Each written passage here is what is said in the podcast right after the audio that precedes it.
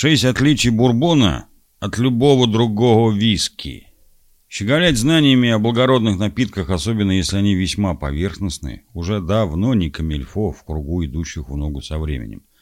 Совсем другое дело рассуждать о регламенте производства плещущегося в вашем бокале бурбуна, стремительно набирающего популярность в последние годы. При этом североамериканскому напитку приходится конкурировать с корифеями индустрии, шотландскими и ирландскими виски – что делает растущий спрос на бурбон делом далеко не случайным. Сегодня мы расскажем о шести главных особенностях этого американского алкоголя и его главных отличиях от солодовых аналогов, чтобы вам было чем аргументировать утверждение про то, что каждый бурбон – это виски, но не каждый виски – это бурбон. Статья сайта steaklovers.menu.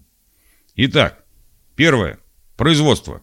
Настоящий бурбон может быть произведен только в Соединенных Штатах Америки. Эксперименты с кукурузным виски продолжались на протяжении всего XIX века, когда в самом начале его было открыто, что это сырье вполне подходит для производства алкоголя.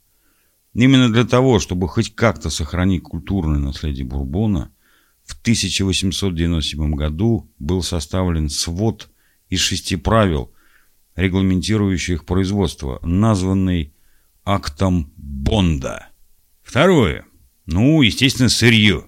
Сырье бурбона должно содержать не менее 51% кукурузы. Остальная часть состоит из смеси ржи и ячменя. Есть сорта, например, корн-виски, в составе которых кукуруза занимает до 80%, что объясняется ее высокой урожайностью и дешевизной на этом континенте. Третье. Выдержка в бочках. Бурбон должен выдерживаться в новых, обожженных изнутри дубовых бочках. Для сравнения, тот же скотский виски выдерживается в самых разнообразных дубовых бочках, но не обязательно новых, или обожженных изнутри. От себя замечу, очень часто скотские виски выдерживаются в бочках из-под бурбона. Четвертое. Крепость дистиллята. Конечный спиртовый дистиллят должен иметь не более 80% крепости, а заливаться в бочки для выдержки с крепостью около 62%. Ячменный дистиллят 80% вам не даст никогда. Пятое. Крепость конечного продукта. Разлитый по бутылкам бурбон должен иметь крепость не менее 40 градусов.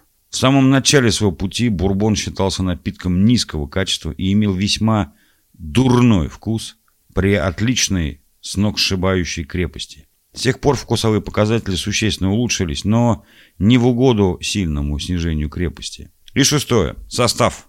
В составе готового бурбона не должно содержаться никаких дополнительных красителей и ароматизаторов, как, например, в золотой текиле, приобретающей свой цвет за счет добавления карамели. Узнаваемый вкус бурбона, оценить который сможет, пожалуй, только подготовленный человек, ощущается даже в сложных коктейлях.